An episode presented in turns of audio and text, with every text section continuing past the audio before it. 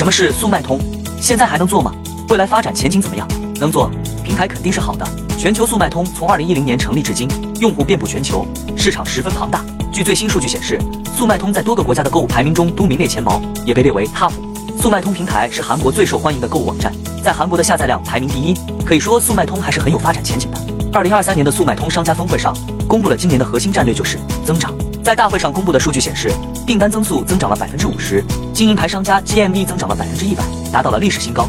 二零二三年速卖通最重要的三件大事：一、推出全托管服务，由商家自运营加全托管服务双模式运营；二、七十二小时内发货能获得更多流量扶持；三、提升买家购物体验。速卖通未来的两个重要战略就是全球化和品牌化。全球化战略能提高平台的稳定性，品牌化战略能帮助中国卖家以更高的品牌形象走向世界。因此，没有产品优势的卖家将会被逐渐淘汰，速卖通将会逐渐天猫化。你是如何看待速卖通平台的呢？想要速卖通资料的，可以进我粉丝群或评论区回复六六六，我发你。